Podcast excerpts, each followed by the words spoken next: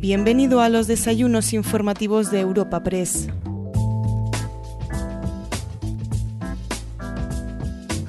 En esta nueva edición de los desayunos informativos de Europa Press tenemos el placer de acoger un encuentro con el ministro de Cultura y Deporte, José Manuel Rodríguez Uribes. Inaugurando el acto de hoy podemos escuchar al presidente de Europa Press, Asís Martín de Caviedes, quien dará paso a José Andrés Torres Mora, presidente de Acción Cultural Española, quien es el encargado de presentar a nuestro invitado de esta ocasión. Buenos días y bienvenidos a este desayuno que no es desayuno, pero que me agrada muchísimo, de verdad, ver que casi es como lo que eran nuestros desayunos, por lo menos en términos de concurrencia, y eso es una verdadera alegría. No voy a ser yo, va a ser el presentado nuestro ponente por José Andrés Torres Mora, el presidente de la Acción Cultural Española. Querido José Andrés, por favor. Buenos días. Empezaré por felicitar a todas las mujeres en este 8 de marzo y también a los hombres que las acompañan, que las acompañamos en sus luchas, en sus derrotas y en las alegrías de sus victorias. Los que somos de pueblo sabemos bien que desde niños qué significa la pregunta ¿tú de quién eres?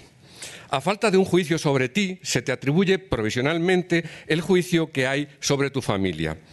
En el mundo académico, que en ciertos aspectos no deja de ser como un pueblo, la pregunta ¿tú de quién eres? se sustituye por ¿quién es tu maestro? El maestro del ministro Rodríguez Uribes fue Gregorio Peces Barba.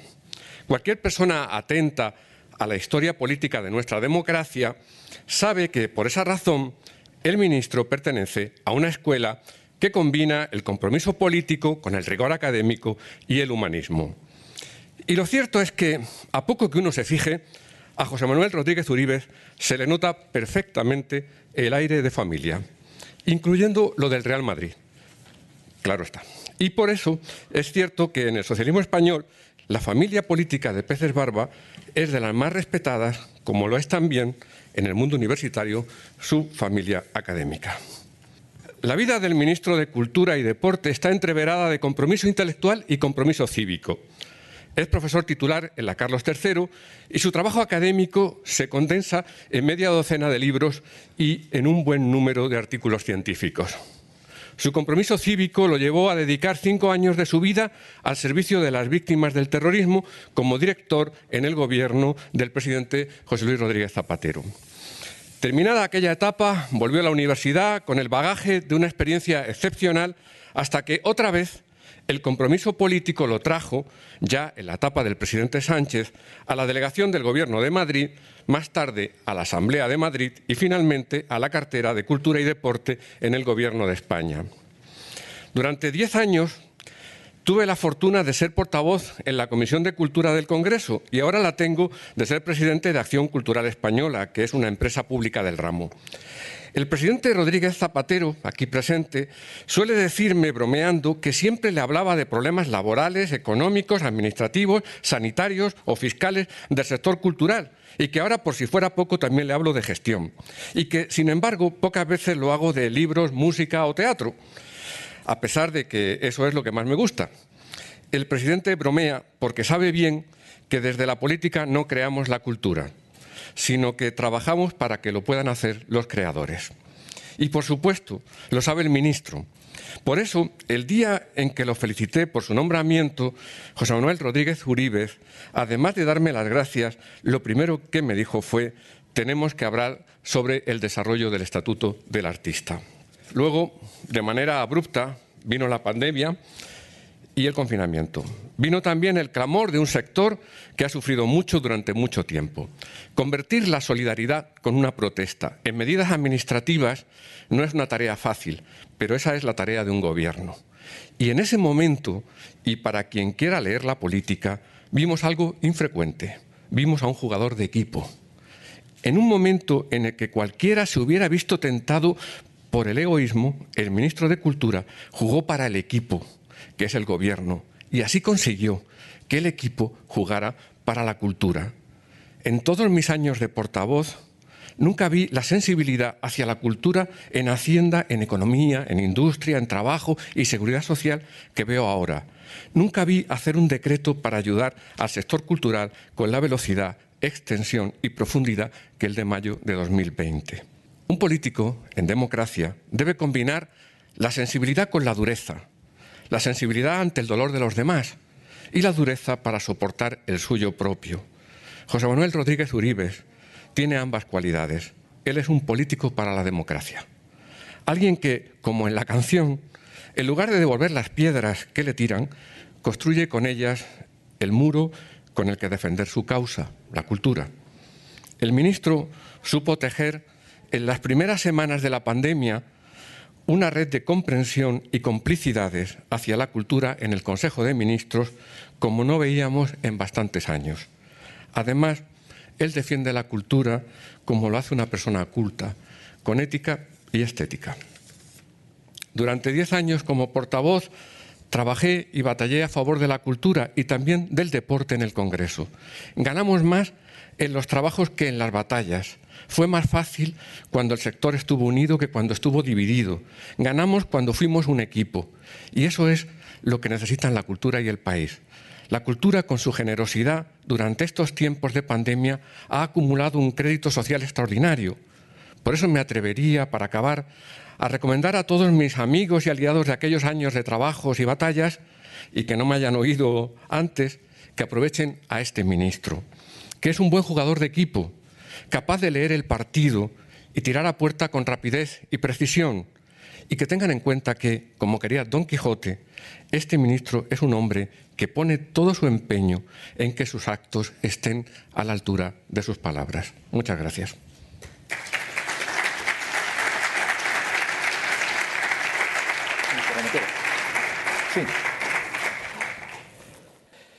Buenos días a todos, a todas, bienvenidos. Presidente, gracias. Queridos amigos, amigas, permítame unas palabras de gratitud, primero a Europa Press, presidente Asís, Javier, por la invitación, también a, mi presentador, a José Andrés Torres Mora, por su generosa presentación, también por el recuerdo de mi maestro, de Gregorio Peces Barba, y, por supuesto, agradecerles a todos ustedes, los que están aquí físicamente y los que nos escuchan por streaming. ¿no? Eh, lo primero que debemos hacer eh, hoy es recordar eh, el día que es. Y, efectivamente, hoy es el Día de la Mujer se celebra, el Día Internacional de la Mujer, se celebra desde 1975, desde que lo instauró Naciones Unidas, en una pretensión, una vocación de progreso moral necesario en las sociedades bien ordenadas. Yo lo vinculo también a la cultura. Suelen oírme los que me siguen en estas cosas, que mm, defino o trato de definir la, la cultura en tres dimensiones. También con el deporte, como derecho, derecho de los ciudadanos y derecho de los que hacen la cultura o de los que practican el deporte, como industria, industria cultural, industria deportiva, que crea empleo, que crea riqueza en el país, y como valor. La cultura y el deporte reflejan o representan también unos valores. Y en este contexto me parece que es importante también subrayar la, importancia de la igualdad, de la igualdad como uno de los valores de la modernidad, de las sociedades bien ordenadas, de nuestra Constitución democrática de 1978, desde el artículo primero al artículo 9, cuando habla de la igualdad real y efectiva, pasando por el artículo 14, o de los grandes valores, uno de los tres grandes valores de la trilogía de la Revolución Francesa. En definitiva, la lucha por la igualdad es una lucha por los derechos humanos que tiene que ver con el progreso moral y hoy, por tanto, recordar la lucha de las mujeres por la igualdad es hablar de derechos humanos.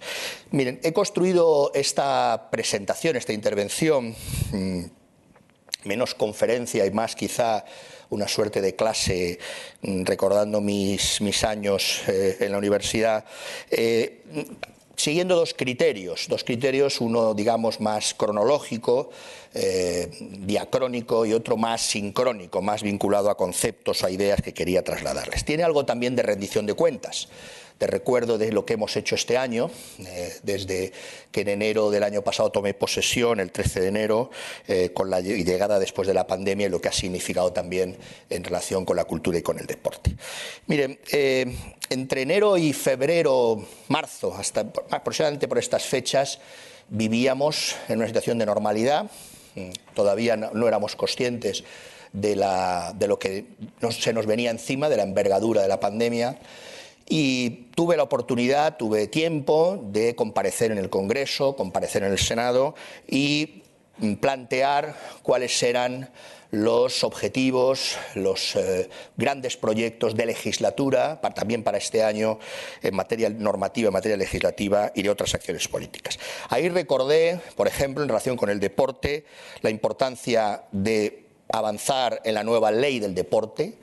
Eh, recordé también la importancia de la ley de antidopaje, de la ley de profesiones deportivas, y ahora también hemos incorporado la idea del estatuto del artista, una conversación que tuve con Alejandro Blanco y que yo creo que es importante.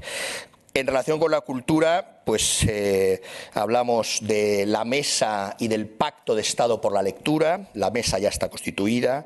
Hablamos de la ley de patrimonio, de una nueva ley de patrimonio que sustituye a la ley de los años 80, que es una gran ley, pero que es una ley del siglo XX y que necesita incorporar los nuevos patrimonios, eh, el subacuático, el intelectual, el inmaterial, eh, el patrimonio industrial, el paisajístico, es decir, actualizar una ley para el siglo XXI. Hablamos del apoyo al mecenazgo necesario, algo hemos hecho y algo contaré en relación con el año 2020, y por supuesto del Estatuto del Artista y del Hub Audiovisual, que va a ser una de nuestras grandes, de nuestras grandes eh, mm, decisiones eh, vinculada a los planes de recuperación, de transformación y de resiliencia de los fondos europeos. Pero llegó marzo y efectivamente todos estos grandes proyectos tuvimos que pararlos o reordenarlos para atender a la urgencia de la pandemia y sobre todo a las consecuencias sociales y económicas de la pandemia en relación con la cultura y el deporte para paliar el daño causado por la pandemia en términos sociales y económicos. Y ahí el Gobierno tomamos muy pronto tres decisiones. Una primera el 17 de marzo, tres días después de declarar el estado de alarma que nos llevó al confinamiento, que fue un decreto de carácter general y transversal conscientes de que la pandemia y sus consecuencias económicas y sociales eran generales, que afectaban a toda la economía española y por tanto era necesario dar un primer paso de eh, ayuda y de apoyo a todos los sectores económicos del país. Mm, ahí se tomaron las decisiones en relación con los ERTES, con las ayudas por cese de actividad, con la liquidez vinculada al ICO, etcétera, etcétera. ¿no? Eh, pero no eran medidas específicas para la cultura, aunque también eran para la cultura y para el deporte. Eso nos llevó a que, mm, observando el éxito relativo en relación con la cultura, sobre todo, o con algunos sectores de la cultura, de este decreto general, a promulgar otro muy pronto, el 5 de mayo. Por cierto, fue el primer decreto que el Gobierno adopta mm, específico para un sector concreto es el primer eh, sector que recibe una ayuda específica más allá de las ayudas generales del 17 de marzo.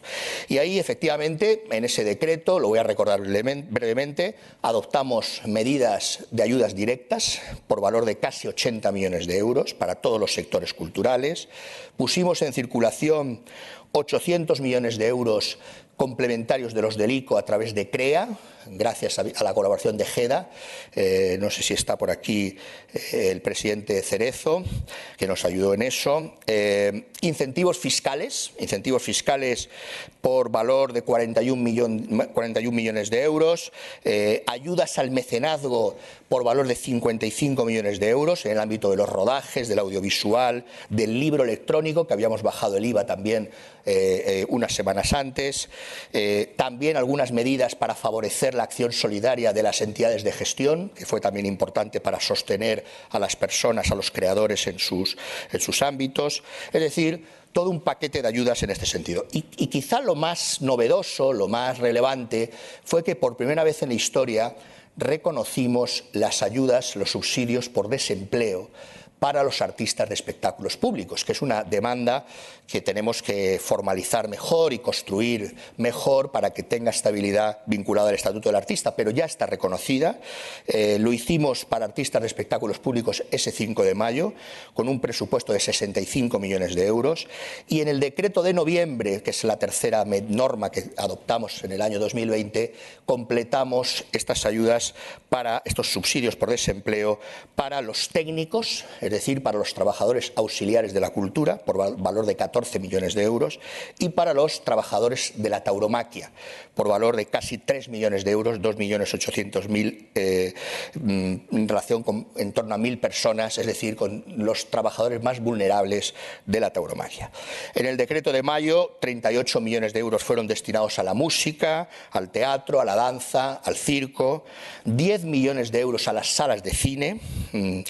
Veremos después que también en relación con el cine hecho por mujeres y alguna, algún efecto positivo vimos el sábado también en relación con las nominadas que ha alcanzado la, por primera vez en la historia el 41% de los nominados y nominadas eh, eh, en los premios Goya. Eh, también duplicamos ahí las ayudas para las librerías independientes, es decir, las librerías de barrio, de pueblo, 4 millones de euros, para las artes visuales y plásticas, 2 millones de euros, o para las grandes instituciones culturales del país, nuestros grandes museos, nuestros grandes centros líricos, teatros líricos, 47 millones de euros. Bueno, esto es un poco lo que hicimos fundamentalmente en ese decreto de mayo, eh, en ese decreto de mayo eh, que era imprescindible, que era una reacción eh, para atender y para paliar el daño causado por la pandemia eh, en los sectores culturales, que no tengo que detenerme mucho porque se entiende que tanto en la cultura como el deporte, que es dependiente del público, quizá con la excepción de los libros, que por cierto han subido, subió la lectura el año 2020 y la venta de libros pero porque es efectivamente una actividad que podemos hacer en soledad en casa, ¿no? pero el resto de los grandes eh, ámbitos de la cultura que necesitan del público pues se vieron seriamente afectados. Es verdad que pronto iniciamos la, la, desescalada para favorecer a todos los sectores culturales y deportivos. Se tomaron algunas iniciativas importantes, por ejemplo, en el ámbito del deporte, el acuerdo que impulsó el CSD con la Liga y con eh, la Federación de Fútbol para conseguir también armonizar las relaciones, pero sobre todo para que la liga pudiera celebrarse con normalidad y eso sirviera también para ayudar a otros deportes. Eh, es decir, hicimos también un, ejercicio, además de ayudas y de solidaridad con los sectores, de tratar de mantener esta idea de la cultura y el deporte como lugares seguros, como lugares que podían practicarse, la cultura y el deporte también porque son necesarios en esa idea de la que partía al principio de su consideración como auténticos derechos de los ciudadanos. No son ámbitos prescindibles. Es verdad que esto lo hicimos con responsabilidad y, por tanto, en un equilibrio complejo vinculado también al combate necesario contra la pandemia que exigía pues muchas veces restricciones de movilidad y también restricciones de aforos, etcétera, etcétera.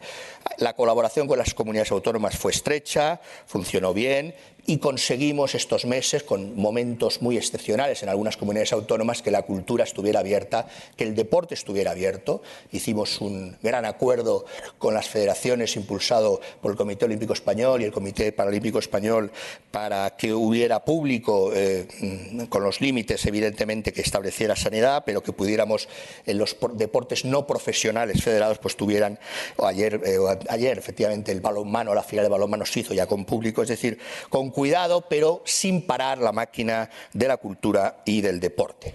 Quiero reconocer también pues, el enorme trabajo del Teatro Real en Madrid. Cualquiera de los que hayan estado estos meses habrán visto el esfuerzo que se ha hecho por mantener viva la cultura y el impulso de Gregorio Marañón ha sido fundamental en eso. En definitiva, ayudas y cultura viva, cultura eh, digamos, sin parar, abierta, con los límites exigidos por la pandemia y, por tanto, en este capítulo quiero terminar eh, diciendo y agradeciendo el enorme y el valiosísimo esfuerzo de nuestros deportistas y de nuestros trabajadores culturales para que esto haya sido posible, para que la cultura sea segura, se haya podido celebrar. Les puedo decir que en Europa se han publicado en distintos medios de comunicación, en Francia, en Alemania, en Bélgica, la idea de España como la excepción cultural y la excepción deportiva, es decir, un lugar donde se ha podido combinar el combate contra la pandemia y el respeto a las actividades culturales y deportivas para que se mantuvieran eh, vivas. Esto fue un poco mm, resumidamente el año pasado.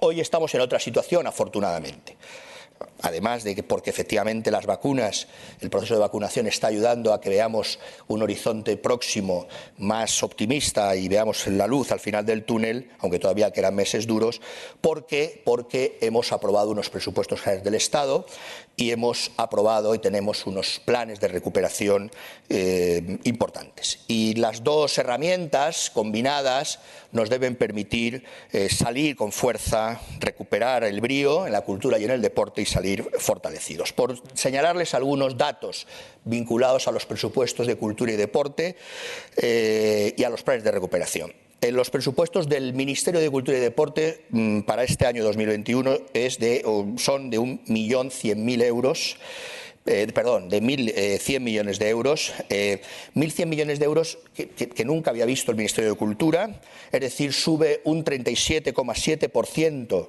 los presupuestos respecto a los que heredamos o recogimos de la época de Montoro cuando era una Secretaría de Estado de Cultura. Las políticas culturales del Gobierno suben, del conjunto del Gobierno, estoy pensando en lo que se hace desde el Instituto Cervantes, desde Acción Cultural Española, desde Patrimonio Nacional, etcétera, suben un 25%. Y tenemos algunos ejemplos importantes, por ejemplo, con los museos nacionales, con las grandes instituciones culturales del país, 28 millones y medio para los museos nacionales, para los centros líricos, 4 millones y medio. Estoy pensando, por supuesto, en el Teatro Real, pero también en el Liceo de Barcelona, el Palau de les Arts de Valencia, en la, Ópera de Bilbao o eh, en la eh, Maestranza de Sevilla para los teatros 6 millones y medio, para las salas de cine que están sufriendo especialmente 17 millones de euros, bibliotecas públicas, vamos también a hacer algunas bibliotecas nuevas como la de Vigo, del Estado, la de Barcelona, la de Málaga y vamos a reformar otras como la de Alicante o la de Valencia, galerías de arte 3 millones de euros, para la danza, que muchas veces ha sido la gran olvidada de la cultura, vamos a hacer el Centro Nacional de Danza, eh, de difusión de la danza, 2 millones de euros presupuestado para ello. Incluso les diría también para los videojuegos, para lo que se llama la creación digital. Somos un país que es una potencia en creación en este ámbito y tenemos también que apoyarlo desde el ámbito de la cultura. Y en relación con los planes de recuperación, pues contamos con 825 millones de euros añadidos para los próximos tres años, 21, 22 y 23. Son transferencias directas, representan el 1,1% de los 72.000 millones. Eh, contamos con que una de las políticas tractoras del Gobierno, eh, de las 10 diseñadas, es efectivamente industrias culturales e industrias deportivas y además debo decir que fue una decisión personalísima del presidente eh, que quiso que la cultura y el deporte estuvieran presentes en esos planes de recuperación de forma expresa, de forma clara. Esos planes que serán presentados en las próximas semanas los hemos eh, repartido en tres tercios. Un tercio es para el deporte, un tercio es para la cultura vinculada al libro, a las artes escénicas, es decir, al teatro, a la danza, a la música, al circo, a las bellas artes y el otro tercio es para el hub audiovisual, para lo que tiene que ver con los rodajes, con el cine, las series, que somos también una potencia en ese ámbito, con lo que tiene que ver con la animación, etcétera, etcétera. En definitiva, unos presupuestos y unos planes de recuperación que están pensados para toda España, con esa idea también de vertebración territorial y de cohesión social, y que, por tanto, nos sitúan en una perspectiva muy distinta a la que hemos tenido en el año 2020, eh, con la voluntad también de recuperar esos proyectos iniciales que les describía brevemente en el ámbito legislativo. Hay otros temas que les quiero también sugerir, más allá de, si hay después preguntas y sale alguno de ellos. Tenemos en este horizonte los próximos meses que transponer la directiva de copyright, de derechos de autor. Estamos trabajando en ese ámbito. Eh, lo estamos haciendo escuchando eh, a todos los colectivos afectados. Les diré que nuestro sistema de protección de derechos de autor a través de las entidades de gestión y de la gestión colectiva es muy potente y hay que preservarlo para el cine, para el audiovisual, para el libro y para la música, es decir, para los grandes ámbitos culturales eh, situados ahí. Eh, pero es verdad que en el ámbito de los editores de prensa hay una posición eh, que, mm, digamos, es polémica y que por tanto hay que encontrar una solución que satisfaga de una forma equilibrada las pretensiones legítimas de unos y de otros. También les diré que la voluntad es que haya también normas claras. Eh, yo muchas veces explico que esto de eh, la situación que tenemos ahora en el mundo digital y en Internet eh, recuerda un poco al estado de naturaleza. Para unos el estado de naturaleza, ya sabe, la tradición rusoniana era bueno, era un sitio ideal pero también hay otros que piensan, la jovesiana, que en esta naturaleza es la guerra de todos contra todos. Ha llegado un gran leviatán, que son los grandes, los grandes eh, agregadores de noticias, y ahora lo que toca es que ese gran leviatán pues lo hagamos liberal y democrático, ¿eh? y que por tanto eh, favorezca el equilibrio, que no haya abuso de posición dominante, y esa es un poco la idea que tengo en la cabeza para transponer esta directiva, que al final acabará en el Congreso de los Diputados y que tendrán que votar los grupos parlamentarios. Hemos hecho un acuerdo, lo saben, con el Museo Thyssen, por fin, con la baronesa. Eh, no con el museo, con la baronesa, desde el museo, están también aquí Evelio y, y Guillermo Solana, un acuerdo yo creo importante, muy importante, Llevábamos 20 años de inestabilidad en ese ámbito, nueve años de prórrogas sucesivas y por fin hemos llegado a un acuerdo que supone 15 años de estabilidad con la posibilidad además de que el Estado al final de este proceso, de este contrato de arrendamiento pueda adquirir la colección, incluido Matamua en esa colección. Por tanto, yo creo que es un acuerdo satisfactorio, además por una cantidad inferior a la que se había preacordado en el año 19, por tanto, creo que es positivo. Estamos en el año Berlanga, eh, se cumplen 100 años del nacimiento del gran, eh, eh, del gran cineasta valenciano, español, universal. queremos hacer un plan Berlanga, porque en realidad, además de del grandísimo García Berlanga, es el año también de Fernando Fernán Gómez, de Luis Ciges, de Lola Gaos, el año que viene el centenario de Bardem, de Juan Antonio Bardem. Por cierto, eh, Bardem y García Berlanga hicieron una película juntos, la primera, esa pareja feliz, que es la que nos ha permitido el fin del rodaje, la fecha del fin del rodaje, que es el 6 de octubre, elegirla como la fecha para el Día Nacional del Cine Español, que por cierto no teníamos. Saben ustedes que hay días para todo, pero no había un Día del Cine Español.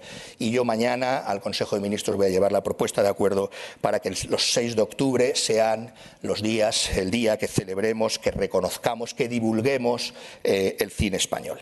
Eh, y tenemos Tokio en el horizonte, muy próximo. Mm, hemos tenido un éxito importante este fin de semana con los europeos. Yo creo que estamos en situación de competir con fuerza, más allá de cómo se organizan los Juegos Olímpicos en relación con la pandemia. Y por último, tenemos también, por señalar algunos ejemplos, en el horizonte mm, próximo la Feria de Frankfurt del Libro, en donde España, a partir del mes de octubre de este año, recogerá el testigo de Canadá y a partir del 2022, hay Acción Cultural Española está trabajando muy bien, seremos el país invitado de honor y yo creo que debemos volcarnos para proyectar la cultura española, eh, para proyectar, más allá del libro, eh, todo lo que significa la cultura española, también el deporte español, que son marca España y que nos reconocen en el mundo de una forma muy clara. En suma, por acabar, les decía al principio que mm, la cultura y el deporte tienen esa triple dimensión, a mi juicio, son industrias que crean empleo, que crean riqueza, son, y son marca España, como acabo de decir, son derechos, derechos de los ciudadanos, por eso es tan importante trabajar desde el Gobierno y desde el Ministerio de Cultura y Deporte y desde el conjunto de las comunidades autónomas, está aquí la consejera de Madrid, a la que agradezco también su presencia, en lo que sería el acceso universal a la cultura. Todo lo que los gobiernos no hacemos la cultura, pero sí podemos favorecer este acceso universal. Eh, hicimos hace poco un convenio con, el, con correos para abaratar los costes de los envíos eh, en relación con, con, los libros de las librerías independientes para que fueran competitivos y sobre todo para que pudieran llegar a todos los rincones de España, a todas las personas que lo necesitan.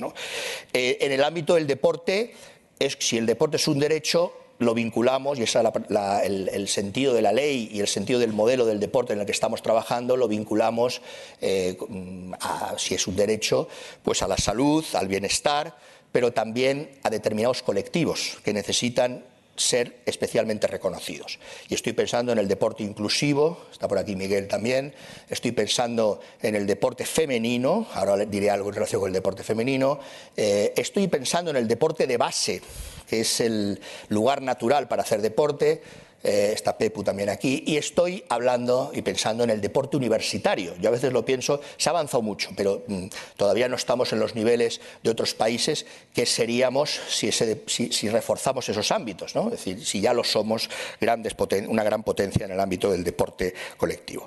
Y luego, eh, en el ámbito de la cultura, si es un derecho, pues evidentemente tenemos que seguir protegiendo los derechos de autor y de propiedad intelectual, tenemos que seguir protegiendo el patrimonio histórico, por tanto, a senso contrario, tenemos que combatir la piratería, tenemos que combatir el expolio o en el ámbito del deporte tenemos que combatir el dopaje, el juego sucio y, por tanto favorecer el fair play. Eh, las entidades de gestión son fundamentales, está aquí también el presidente de las GAE y de otras entidades, me parece, como lo son las federaciones en el ámbito deportivo, tenemos que cuidarlas, tenemos que mimarlas. Y por último, pues hay dos normas muy singulares, pero me parece que recorren todo lo que estoy diciendo, que son el Estatuto del Artista y el Estatuto del Deportista. Yo no les voy a dar muchos detalles ahora, porque estamos trabajando, pero sí les diré que deben ser una carta de derechos y obligaciones de los deportistas y de los artistas, que tiene que construirse de una forma dinámica, progresiva, integral. Algunas cosas ya se han hecho. Recientemente hemos hecho compatible la pensión por jubilación de los autores, de los, creadores, de los escritores, con eh, los derechos de autor, tanto para clases pasivas como para el ámbito de la seguridad social. Tienen que dar visibilidad eh, a los artistas, tienen que darles reconocimiento y tienen que darles seguridad jurídica. Y les decía mm, que además mm, tiene que tener una mirada feminista y hoy es un gran día para reconocerlo, tanto el Estatuto del Artista como el Estatuto del Deportista. Miren, en relación con el deporte femenino, voy terminando ya, algunos datos, algunos datos que ya se han producido. Eh, estamos trabajando en la profesionalización mm, con la de la Liga de Fútbol Femenina, del fútbol femenino, con el CSD, por supuesto, la Real Federación Española de Fútbol y la Liga, pero también las asociaciones, los clubes y, las jugadoras. Hay un antecedente positivo que fue el acuerdo, eh, el convenio laboral de hace un año, que fue un primer paso, pero vamos en esa dirección y además lo hacemos en, un contexto de efeméride, de recuerdo del 50 aniversario de la selección española femenina de fútbol.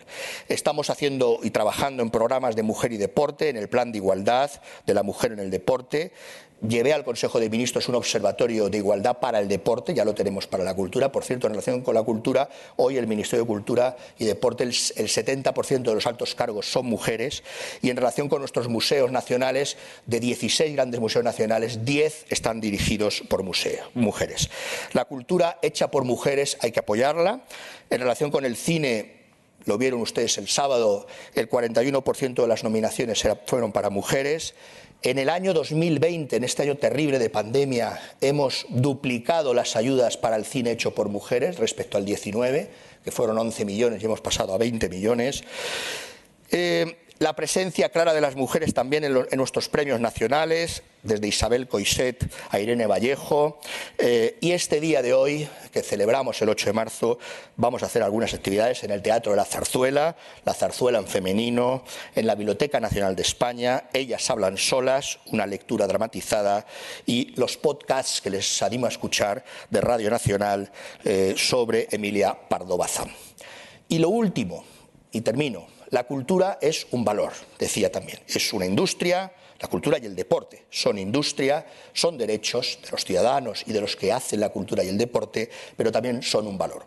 Un valor que, en definitiva, eh, definen esa ética pública de la modernidad, construida durante siglos, de los derechos fundamentales, del Estado de Derecho y de la democracia, que exigen el conocimiento crítico de nuestra historia común, de nuestras identidades diversas, de nuestras lenguas maravillosas, lenguas españolas, eh, y de las reglas, principios y valores, de las formas que conforman o que definen una sociedad civilizada, libre y en paz desde la paideia de griega que recreó Jaeger, esa es o esa cultura es la que nos define, la que nos define como, y la que nos hace humanos, seres dignos, provistos de dignidad, genuinos, verdaderos, porque somos libres, somos verdaderos porque somos libres.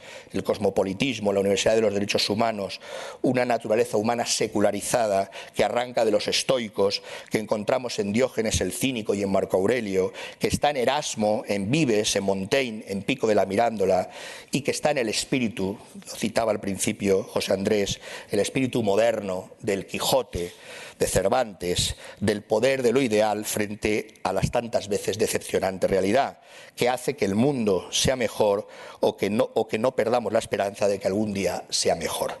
La cultura como nuestra tabla de salvación, la cultura que es la acción de cultivar, de cultivar el alma, el espíritu, las emociones, la inteligencia y el deporte, el deporte que cultiva el cuerpo, que favorece la salud y el bienestar y que promueve, y esto es importante, por eso cultura y deporte tienen mucho que ver en los valores, promueve el deporte, el respeto al adversario y la amistad cívica. Muchas gracias por su atención eh, y quedo a disposición de, los, de las preguntas que se me quieran hacer. Pues muchísimas. Me he alargado, ¿no? Muchísimas, muchísimas gracias, ministro. Tenemos unos 35 minutos y muchos asuntos, porque quiero que hablemos de las dos áreas de su ministerio, de cultura obviamente, y también de deportes. Y me gustaría ver si es posible, tenemos tiempo de hablar un poco de, la situación en el gobierno. ¿Mm? Usted es de los pocos ministros que no está permanentemente cuestionado por, por Podemos, pero en fin, lo dejaremos, lo dejaremos para el final. No de ideas, no de ideas. lo, lo, dejaremos. No, no, no. Eh, es, una broma, es una broma. Eh, eh, por pegarnos al, al terreno, usted, el sábado fue la, la, ceremonia de los Goya, ¿la, la vio usted? Sí, claro que la vi. ¿Y qué, qué, le, qué le, pareció? ¿Le gustó? Pues me pareció como mmm, esperaba que fuera, como me había contado Antonio Banderas que iba a ser. Una, yo creo que combinó muy bien el espectáculo necesario cuando hay una celebración vinculada al cine, como los Goya, con la sobriedad y el respeto también por las circunstancias que estamos padeciendo. Yo creo que fue, a mi juicio, perfecta. ¿Le echó usted de menos una participación suya personal, es decir, algún mensaje de ánimo? No, bueno, yo hice un mensaje de ánimo eh, y mandé un vídeo. Sí, eh, pero digo, físicamente. Sí, no, o, sea, yo, yo creo, o, o, en no, directo me refiero, vamos. No, yo creo que es mejor, antes decíamos que la cultura la hacen otros, yo creo que es mejor que el ministro esté discretamente, de forma clara, pero, pero yo creo que es el día del cine español, es decir, de los que hacen el cine, de los, de los actores, de las actrices, de los cineastas, y nosotros debemos ser un poco más discretos. Y yo estuve en mi casa viéndolo encantado. ¿Ha visto usted las niñas? No he visto todavía las niñas, la tengo que ver porque dije que lo iba, lo iba, a hacer. He visto La boda de Rosa, he visto algunas otras, he visto Sentimental, que está muy bien, mm. pero no he visto las niñas. Voy a pues ver si eh, un día, de, una noche de estas la veo. Se la recomiendo vivamente, es una película maravillosa. Eh, ministro, eh, la situación de, del cine es verdad que tiene una salida con las plataformas, pero lo que está mal, mal son las salas. O sea, da, mm. da pena ver las salas es, es, prácticamente inexistentes. Entre que no hay grandes estrenos y la situación de la pandemia, estos 17 millones que ha anunciado usted que se van a destinar a las salas bastarán? Vamos a ver, vamos a ver también cómo evolucionan estos meses. Eh, ya dimos una ayuda en el decreto de 5 de mayo de 10 millones, eh, pero es verdad que hay, eh, en relación con el cine hay unos problemas que van más allá de la situación coyuntural grave de la, de la salud.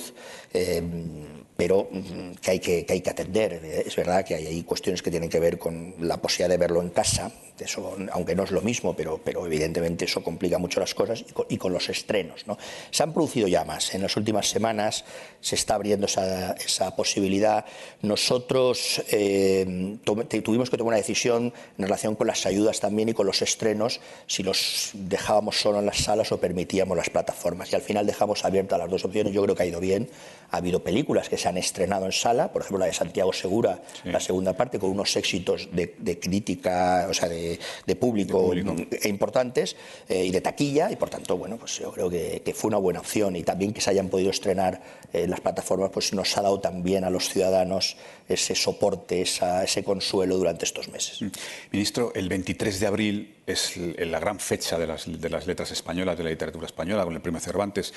Descartamos la posibilidad de que sea un acto con presencia física? Lo tenemos que terminar de cerrar, pero va a ser difícil. Eh, algo haremos con Paco Brines, que es un excelente, un extraordinario poeta, que además está feliz. Yo he tenido la oportunidad de hablar estos meses con él en algunas ocasiones.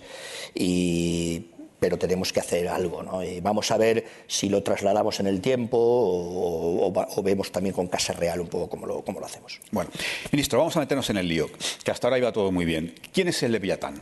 Bueno, yo decía, el Leviatán, esto es una metáfora.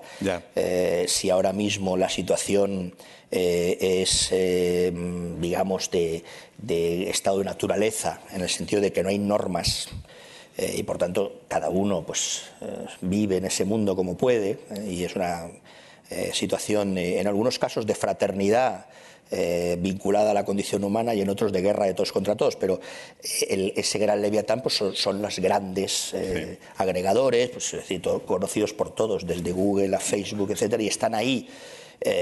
por tanto, hay que, hay que saber que están ahí. Tampoco uno puede legislar yo siempre recuerdo a una broma con mis colegas que ya los que me han oído dirán que soy un pesado, pero digo que aquello del aquel que escribió un libro sobre el Parlamento sueco, la reina suspendió el Parlamento y dijo, bueno, podrá suspender el Parlamento, pero no va a cambiar mi libro. Bueno, pues tenemos que tener en cuenta que esa realidad existe. Ahora, yo creo que tenemos la oportunidad, eh, y por eso yo estoy muy mm, dedicado a que haya acuerdo y que haya, y que haya consenso el máximo posible en el ámbito de los editores de prensa, que es donde hay el debate, ¿eh? porque ya le decía antes que en el ámbito de los sectores propios culturales eh, el modelo está muy claro, irrenunciabilidad de los derechos de autor y gestión colectiva y está funcionando. Donde hay un debate es en el ámbito de los editores de prensa y yo quiero encontrar una solución que sea integradora, equilibrada, que sirva para el largo plazo, que no sea una solución de y que luego que sea aceptada y, apoyada por los grupos parlamentarios, porque claro, si no tampoco vamos muy lejos. Pues vamos a intentar concretar. Eh, entiendo que la posición de los editores, eh, hay dos posiciones. Una de los editores tradicionales, la prensa papel, por así decirlo, partidarios de que continúe una gestión eh, común de los derechos, y una posición de los, de los editores nativos digitales, por entendernos, partidarios de ir a una negociación individual, bilateral, cada uno con el Leviatán. Eh, ¿Cómo se puede ir a un término medio como está anunciado? Pues eso es lo que estamos estudiando y eso es lo que estamos intentando ver, cómo encontramos una fórmula que dé satisfacción a, a, las dos pretensiones, que las dos son legítimas y las dos tienen buenas razones. Yo estoy, llevo más de un mes casi a diario escuchando a todos los editores. Es verdad que en un lado están grupos importantes en papel, eh, en el otro lado están, como usted dice, los, eh, digitales nativos, los llamados digitales nativos, pero también algunos grupos regionales eh, que, están también en papel. O sea que hay una mayor complejidad, pero creo que están ofreciendo buenas razones y me parece que lo que tenemos que hacer es encontrar una fórmula que dé también, que sea coherente con el espíritu de la directiva eh, y que por tanto sea una transposición coherente con ese espíritu, pero que trate de encontrar una salida a, las pretensiones legítimas de, los dos, de las dos posiciones. ¿Alguna experiencia que hayamos visto en países como por ejemplo Australia le sirve de algo? Eso lo estamos haciendo también, estudiar el derecho comparado. Eh, Francia, Australia, Alemania también está ahora pensando un poco qué hace y yo creo que eso también nos debe servir de, por lo menos, de, estímulo y de ver un poquito qué, decisiones toman para, que, nos sirvan a nosotros. Mm. ¿Y cuándo estará la propuesta? Bueno, tenemos un tope que es el 7 de junio, eh, por tanto deberíamos tratar de tenerlo antes, claro. Y con los grupos parlamentarios he hablado ya con el resto de partidos. Yo sé que este es un tema, es, que es un tema muy importante que no solo afecta a la prensa en general, por eso estoy insistiéndole, porque es un tema bien, bien sí, es importante. Los grupos parlamentarios creo que nos vemos el, este viernes próximo o el siguiente, ¿no? uno de los dos viernes, no me acuerdo. Mm. Bueno, pues cambiamos de tema, ministro. Es que se me ha desconfigurado el ordenador, ahora vendrán a vérmelo, pero tenía una pregunta que quería plantearle a una compañera de Radio Nacional que decía que eh, una ley del cine que ha, generado mucho éxito en, el cine español, que para cuándo una ley de música, planteaba la compañera. Pues tendremos que pensarlo. La verdad es que eh, en relación con la música hay unos problemas eh, mm, que se han visto muy, muy acentuados con la pandemia. Realmente hoy en este momento, en, este, en marzo, a mediados de marzo de, este año, eh, en, el horizonte de los próximos meses, aunque el proceso de vacunación va bien y esto nos llena de esperanza, pero es verdad que mi preocupación fundamental de todos los sectores es el que tiene que ver con la música en vivo. ¿Eh? no tanto con la música en general, que, digamos ha, encontrado otras, otras vías de, eh, generar eh, cultura, ¿no? sino con lo que significan, por ejemplo, los festivales de verano. yo he hecho algún esfuerzo estos meses, porque depende de las comunidades autónomas, por ejemplo, la definición de las salas de conciertos. Entonces yo he intentado que cuando reunían los protocolos, les pedía a los consejeros y consejeras de cultura, cuando reunían los protocolos de salud y se daban las condiciones para poder, celebrar, para poder celebrarse un concierto que fueran consideradas no ocio nocturno, que suponía el cierre, sino salas de cultura lugares de cultura. Y por tanto que igual que vamos al teatro o vamos al cine podamos ir a un concierto siempre que el concierto pues reúna las condiciones de, seguridad y de, cuidados para, combatir y evitar el contagio. Pero, la ley de la música tendremos que pensarla, no está en, este primer paquete de grandes leyes que yo le he citado, no teníamos eh, en el horizonte esta, esta ley. Pero, ministro, eh, sí que yo creo que damos por perdido los grandes festivales de verano, ¿no? No va a ser posible en las, en las, formas habituales, evidentemente no, pero tendremos que ver qué podemos hacer. Yo no tiro la toalla. O sea, yo creo que eh, hemos, esta, esta eh, crisis, esta pandemia nos ha enseñado dos cosas, al menos. Una, que es muy difícil hacer planes eh, de, a, medio plazo, ¿no? porque las circunstancias pueden cambiar y por tanto, pero sí que creo que nos ha enseñado que debemos tener distintos planes, plan A, plan B y plan C. Y yo lo que quiero es que en función de los escenarios, tanto en la música como en el deporte, en función de cómo evolucionan los acontecimientos, pues podamos eh, tomar medidas, siempre con la voluntad eh, última de que vuelva al público, que esa es nuestra obligación. Pero claro, lo tenemos que hacer con, una clara responsabilidad para evitar eh, pasos atrás o, situaciones no deseadas de contagios, etcétera. Mm. Ministro, antes de seguir eh, con otros asuntos, me, recuerda mi compañero Eduardo Blanco, dice que este, este, sábado se ha conocido la solución de Teddy Bautista en el caso de dos compras de teatros y le pregunta que si cree que ha sido excesivo el juicio mediático que ha sufrido el expresidente de las GAI, si esta noticia mejorará la relación del Ministerio con la entidad de derechos de autor. Bueno, yo no suelo valorar nunca, y creo que además no es una. Primero ayuda mucho también en la respuesta, pero sobre todo es una cuestión de principio. Yo no suelo valorar las sentencias de los jueces, ni siquiera los procesos cuando se inician, porque me parece que es introducir ahí eh, distorsión y, no debo. ¿no? Me parece que la separación de poderes es un gran invento y cada uno tiene que asumir su responsabilidad y el gobierno tiene que estar lo más alejado posible de consideraciones eh, o de juicios de valor sobre las sentencias. La relación con la SGAE, como con todas las entidades de gestión, es, buena. Eh, nosotros tenemos la obligación, además, y así entendemos el servicio público desde el Ministerio de Cultura, de ayudarles en todo lo posible al tiempo, claro, hay que exigir pues, el cumplimiento de las leyes, etcétera, ¿no? Pero, pero mi voluntad, porque además he comprobado en este año y medio el papel tan bueno que hacen eh, todas las entidades de gestión en todos los ámbitos en relación con sus asociados, es decir, al final con los trabajadores de la, cultura, tanto en el audiovisual como en el libro, eh, con otras entidades, con Cedro, con todas. ¿no? Es decir, eh, son un pilar fundamental para proteger los derechos de los creadores, de los artistas, y la obligación del Ministerio es trabajar con ellas mano a mano y de forma cómplice.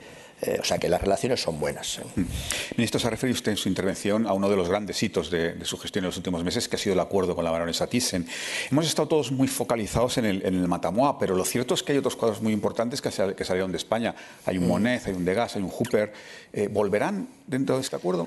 Pues no, no, en el acuerdo no están, porque ya habían salido. Es decir, yo es verdad que yo sí me empeñé mucho en que Matamoa debía volver, porque, digamos, Mm, salió además después, salió en medio de la pandemia, eh, salió porque podía salir. Efectivamente, mm, hasta que hemos acordado eh, estos, próximos 15 años de estabilidad, eh, los cuadros son, las obras son de la baronesa y, tenía derecho a sacarlas. ¿no? Es decir, que no podíamos hacer otra cosa. Pero mm, eh, yo creo que la vuelta de Matamua, el acuerdo económico, una colección que se valora en lo que se publica en el BOE por 14 millones al año, que hemos conseguido seis y medio, que además es medio millón menos que el preacuerdo que se hizo en el 19 que nos dé la oportunidad al Estado, a quien esté en su momento en el gobierno, en el año 36 me parece, de poder comprar la colección y sobre todo que hayamos podido en este 2021, que es el aniversario del Barón Thyssen, eh, juntar las dos colecciones, eh, reencontrar al varón y a la baronesa en las dos colecciones, yo creo que es una grandísima noticia para, para el Thyssen, para España, eh, para la cultura y además están haciendo un trabajo excelente Guillermo Solana y Evelio para diseñar un plan museístico con nuestra directora general de Bellas Artes, que está aquí también, con Lola Jiménez Blanco y con Javier García Fernández, para eh, que esto sea... Eh, fíjese, tenemos tres grandísimos museos en Madrid. y en otras ciudades de España hay grandes museos, pero el, el, Reina Sofía, por supuesto el Prado y el Thyssen se complementan muy bien. Yo ahora que tengo la oportunidad de verles, de verlos, eh, son tres museos que te cubren todas las necesidades. Eh, eh, ahora hay una maravillosa exposición, eh, Pasiones mitológicas en el Prado, que por cierto recomiendo a todos que vayan, aunque ayer ya vi por un tuit de Javier Solana que hay colas, o sea que mm, hay que mantener la distancia, sí. pero hay que ir. Bueno, eh, ¿y, el, ¿y el acuerdo, ministro, tiene algún fleco relacionado con la residencia, con la tributación fiscal de la baronesa? No, porque eso es, ese es un acuerdo, eso no está en el acuerdo, es decir, eso es una pretensión eh, de, de, Carmen Thyssen que tiene que ver, además yo creo que tiene sentido, tiene que ver con las veces que viene ella a España vinculadas al, eh, eh, a su trabajo en el, en el museo. ¿no? Y entonces lo que quiere es que hombre, eso se, valore y se tenga en cuenta desde el punto de vista de la tributación. Pero es una cuestión que tiene que ver con la agencia tributaria. Nosotros hemos hecho un acuerdo de arrendamiento de la colección, eh, yo creo que muy importante para España y muy beneficioso para España y para la cultura, eh, y que tiene esos, elementos que le he dicho. ¿no? Alguno más, por ejemplo, hemos hecho un poco duplicar el resultado con el apoyo que vamos a hacer también al museo mm, en San Feliu de Guíxols. Eh, y por tanto también queremos que el, el, Reina, el, el perdón, el, Museo Thyssen pilote también ahí el, diseño de ese museo eh, en Cataluña. ¿no? Ministro, seguimos con pintura. Ha habido una cierta polémica con la compra por el Museo del Prado de un María Blanchard. ¿Por qué? Porque es un artista que precisamente, según las, los criterios de compra del Reina Sofía, está justo en el límite del, del, del, 1881, que es la fecha de, de, Picasso, para que esté en el, en el, en el Reina Sofía. 140. Y de hecho, la mayoría de los cuadros de, de Blanchard están en la Reina Sofía. ¿no? Sí, pero eso eh, ha sido una polémica yo creo que más mediática que, que mm, ni en relación con los museos, no ha habido polémica, ni tampoco desde el punto de vista del fondo del asunto. ¿no? Nosotros tenemos una mirada, una perspectiva en relación con los museos, he dicho antes complementaria, pero también de continuidad.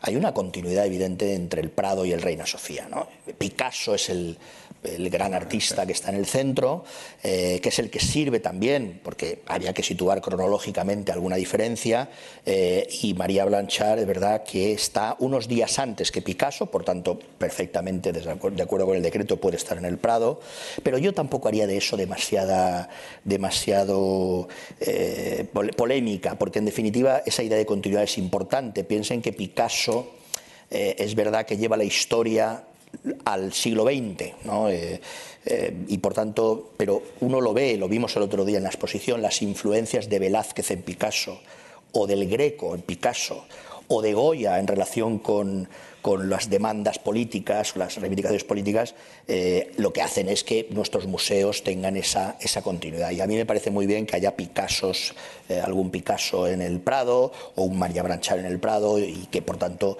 esa línea, eh, más allá de lo legal, pues dé ese sentido comprensivo a nuestros museos. ¿Le parece muy bien que haya algún Picasso en el Prado? ¿Podría ser el Guernica?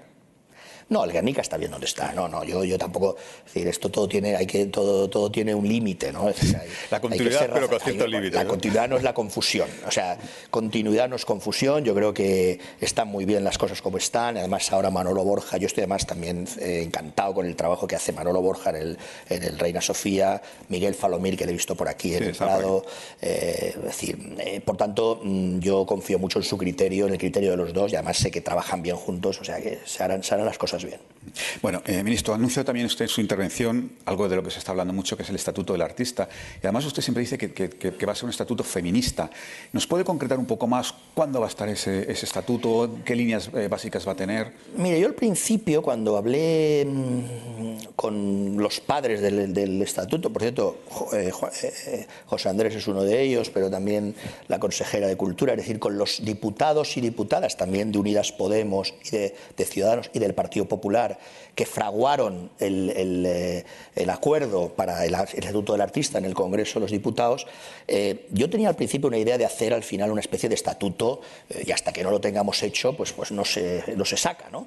Y ahora estoy cambiando un poco de criterio. Me parece que tenemos que ir tomando medidas progresivas, es decir, hacer una especie de, metodología inductiva ¿no? y que al final el estatuto sea el resultado de un proceso dinámico. Acabo de poner un ejemplo, lo último que hemos aprobado, que era la gran, la gran demanda de Reverte y de Forges, eh, que era la compatibilidad entre los derechos de propiedad intelectual, los derechos de autor y la pensión por jubilación.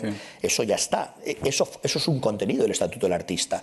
Y vamos a ir, por tanto, tomando medidas eh, hasta que progresivamente pues, tengamos un cuerpo legal completo eh, que sobre todo les dé visibilidad, que además es bueno para la economía española porque va a permitir aflorar un trabajo importante que muchas veces por la intermitencia, fíjese, le he hablado antes del subsidio por desempleo, mm, que lo hemos conseguido establecer para, para, artistas de espectáculos públicos y para técnicos de la cultura, pero ha sido muy difícil técnicamente hacerlo, porque había que, eh, digamos, eh, ver cuántas, cuántos días de cotización se exigían, y los criterios eran muy complicados por la intermitencia. Entonces, me parece que tenemos que conseguir que tengan seguridad jurídica, que aflore ese trabajo que es empleo, que es bueno para la economía española, y que les dé reconocimiento y visibilidad, igual que a los deportistas. En realidad el modelo es parecido. Eh, un deportista, el otro día estuve en, un centro de alto rendimiento de judo en Valencia, claro, dedican su vida eh, durante mucho tiempo y cuando acaban se pueden encontrar con un vacío, porque han dedicado su vida a eso, ¿no? Eh, por tanto, hay que pensar también en cómo conseguimos que haya una reconversión ahí desde el punto de vista laboral, profesional. Por eso, la complejidad también es que afecta a distintos ministerios. Eh, y yo voy a constituir una comisión interministerial porque tiene que estar también, además de trabajo, seguridad social, Hacienda, por supuesto, tenemos que meter también el Ministerio de Educación, el Ministerio de Universidades, es decir, hacer algo integral en ese sentido. Pero, eh, ministro, permítame, porque hoy es el día, desde luego, de hablar de, la mujer y de la presencia de la mujer en la cultura. Eh, la ministra Irene Montero dice, dijo la semana pasada que el ámbito cultural es de los más reacios a la presencia de mujeres. ¿Está usted de acuerdo con esta apreciación? Bueno, yo creo que ya debería, debió referirse a un informe que se ha publicado recientemente que habla de la situación de la cultura entre el 2000 y el, 2000 y el 2018 mm, pensando también en, las, en los puestos de responsabilidad. Desde entonces ha cambiado bastante. Yo he dado dos datos. Eh, de los 16 grandes museos nacionales que tenemos en España, 10 están dirigidos por mujeres. El Ministerio de Cultura y Deporte, de los 10 altos cargos, incluido el ministro, 7 son mujeres. Eh, es decir, yo la renovación de los patronatos, yo he impulsado recientemente la del Reina Sofía eh, y la presidenta es una mujer el patronato de la Biblioteca Nacional, que se va a renovar pronto, vuelve a ser una mujer, Elvira Lindo.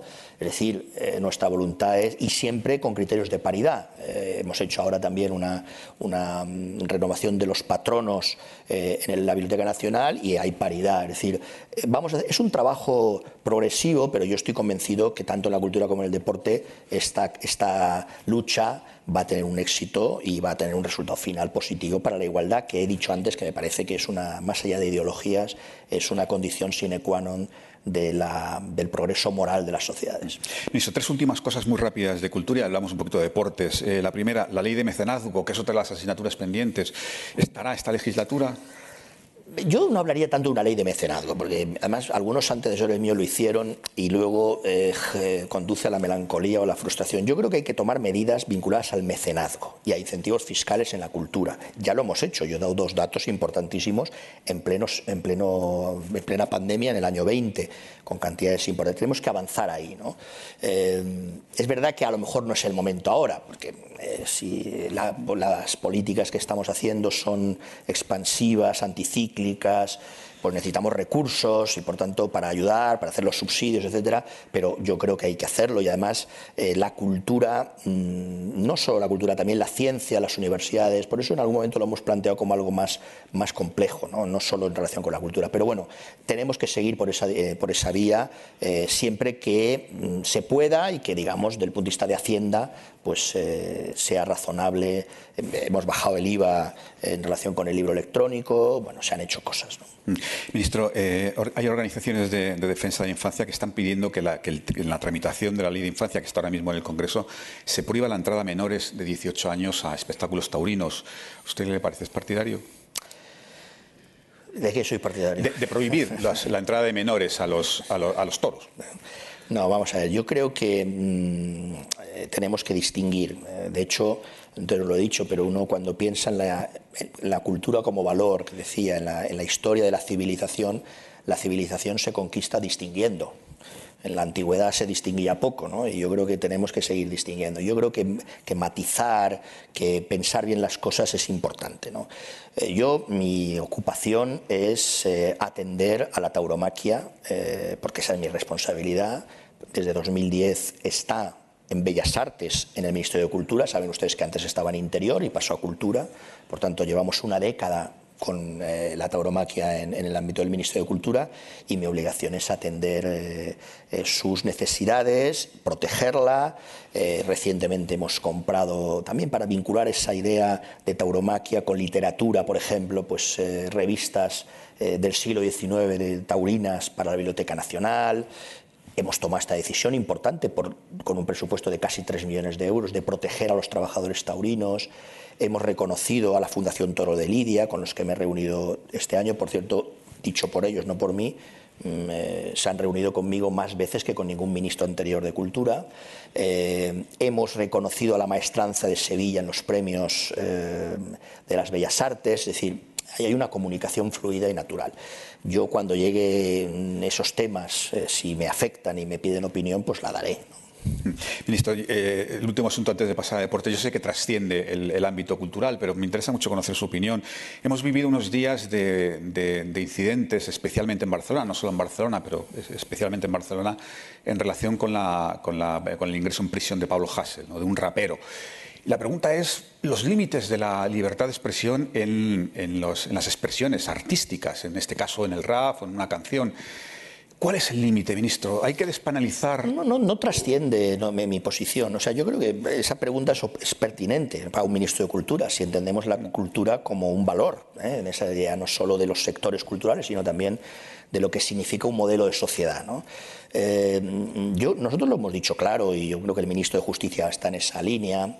Eh, es decir, hay tres grandes ideas que hay que tener en cuenta. Primero, la libertad de expresión como ningún otro derecho fundamental eh, no es ilimitada, no hay derechos absolutos, porque si fueran absolutos dañarían a los derechos de los demás o a otros derechos cuando entran en conflicto. Por lo tanto, no hay ningún derecho absoluto. Lo que sí hemos dicho es que cuando la libertad de expresión se expresa, se produce en, el ámbito, en los ámbitos de la música, por ejemplo, eh, o en los ámbitos artísticos de las bellas artes, etc., el margen de tolerancia tiene que ser mayor. Es decir, esto ya lo, descubrieron los romanos, no hay que ser tampoco, no hay que inventar nada. Es el animus jocandi, cuando uno eh, se expresa con el ánimo de hacer broma o, en, un espacio, digamos, artístico, musical, etcétera, eh, no es el animus injuriandi, que es cuando se quiere hacer daño, digamos. Entonces yo creo que esa distinción también es importante. Y luego, en todo caso, si hay daño, hay que sancionar. Probablemente el debate es cuál es el tipo de sanción cuando hablamos de libertad de expresión y seguramente, y ese es el camino que ha apuntado el ministro de Justicia, en esos espacios no sea el de la cárcel, pero hay otras formas de sancionar. Por supuesto está el reproche social. Yo digo muchas veces que todo lo que nos ofende no puede ser sancionado, pero, pero si nos ofende no tenemos por qué ir allí. Podemos criticarlo, podemos también, desde la libertad de expresión, condenarlo. A mí no me gustan nada las cosas que dice este señor eh, y por tanto mi reproche moral lo tiene. Otra cosa es que con un cambio de norma pues vayamos hacia una mayor eh, tolerancia, entre comillas, o hacia una sanción que no sea la penal de cárcel. O sea, multas, básicamente. Vamos.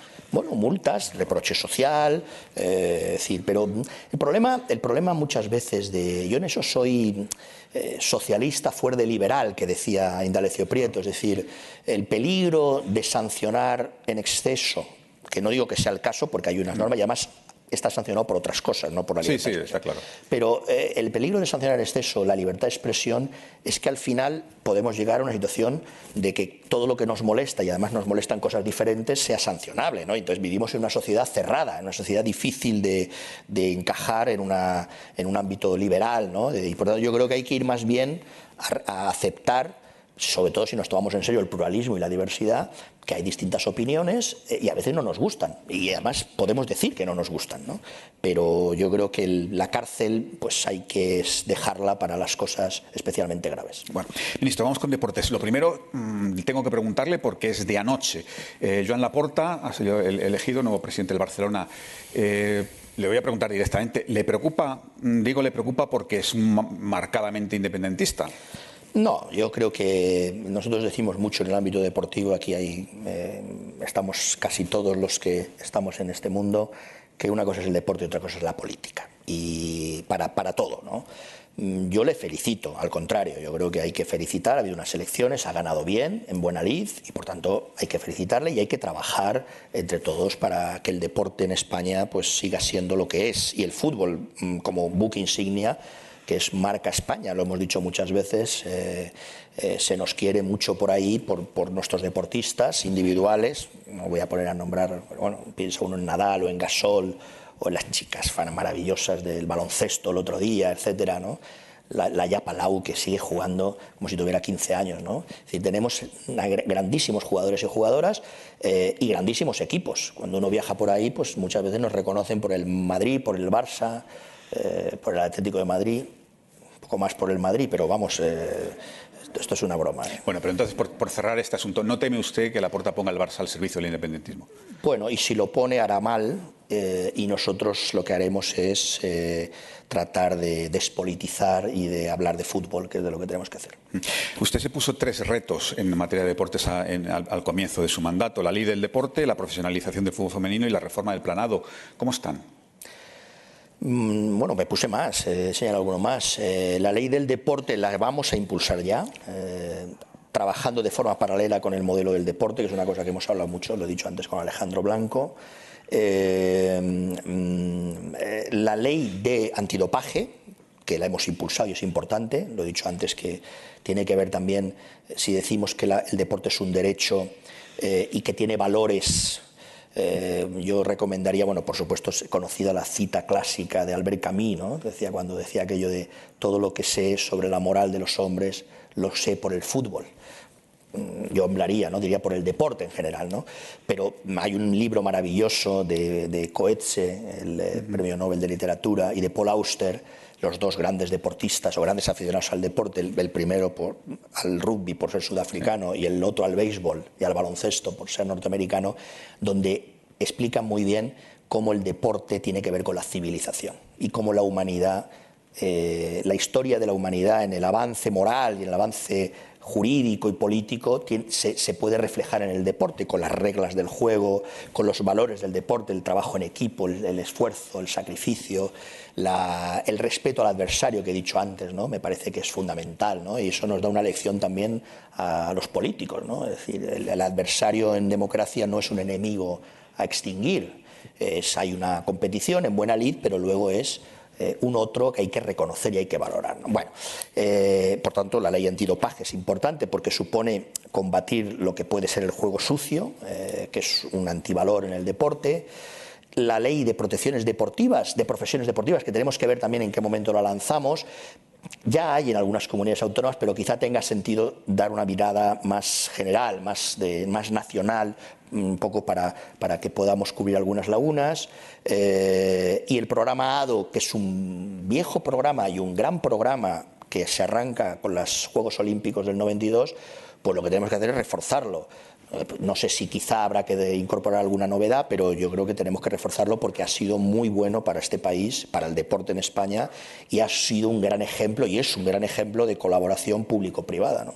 Tenemos también otras vías, la Fundación eh, España de, Deportes Global, la Fundación Joven, es decir, tenemos algunas cosas que el CSD trabaja diariamente con ellas, está aquí la Secretaría de Estado, y que nos ayuda también a, impulsar todo esto. Pues precisamente sobre este asunto quería preguntarle, y vamos terminando, porque hace un año se, se produjo el famoso Pacto de Viana que impulsó la señora Lozano aquí presente, que incluía la creación de esta Fundación España Deporte Global, pero no se ha vuelto a saber nada más. No, no, no sí, lo que pasa es que hay que hacer los estatutos y hay que hacerla, estamos en ello, o sea que está, está, en los servicios jurídicos, o sea que se va a hacer eh, y además eso no va a ser, más allá de cuando esté, eh, no es óbice para el trabajo que ya se está haciendo. ¿no? Yo creo que ese gran acuerdo sirvió primero para una comunicación necesaria entre el CSD, eh, la Federación de Fútbol y, y, la Liga, que yo creo que es fundamental que haya una comunicación fluida y además eh, de, transparente y buena,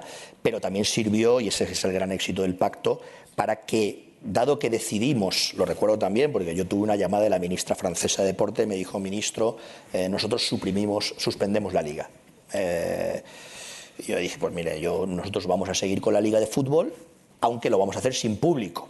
Pero la liga y los derechos de imagen vinculados a la liga y a la, mm, eh, emisión de los partidos de fútbol, eh, que hemos tenido fútbol todos los días, sirve también para ayudar a otros deportes, ¿no? al baloncesto y a otros deportes más minoritarios, etc. O sea que yo creo que el acuerdo tiene ese gran valor de, también en un momento de pandemia el deporte da un mensaje de solidaridad eh, a partir de el fútbol como buque insignia, como deporte de masas, que es el más seguido. ¿no? Bueno, ministro, estamos fuera de tiempo, pero permítame, le tengo que preguntar. Ha dicho usted que en política un enemigo, o sea, un adversario no es un enemigo a extinguir, pero a veces lo parece, sobre todo entre compañeros de coalición, ¿verdad?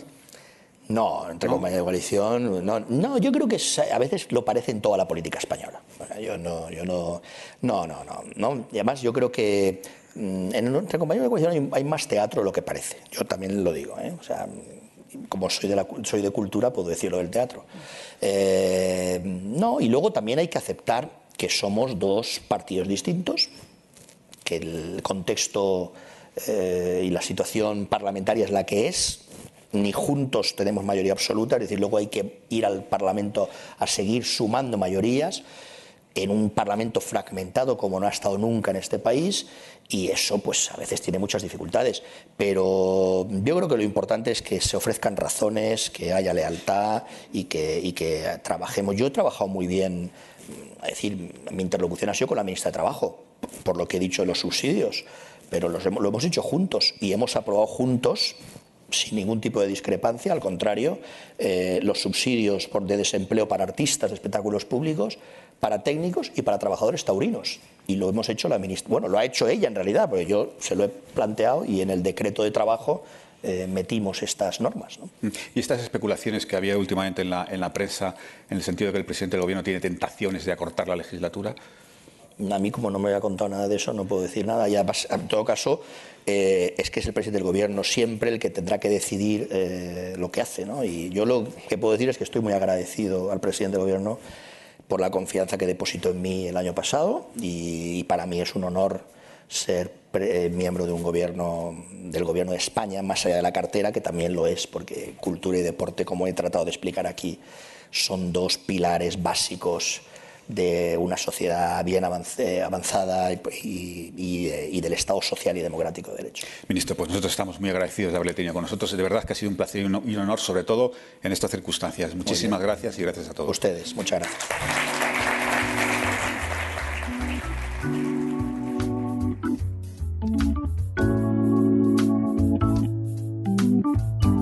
Despedimos esta entrega de los desayunos informativos de Europa Press invitando a todos nuestros oyentes a descubrir el resto de episodios de este podcast, así como los de los distintos programas de nuestra red a través de europapress.es barra podcast. Recuerda que todos ellos están disponibles en las principales plataformas de podcasting.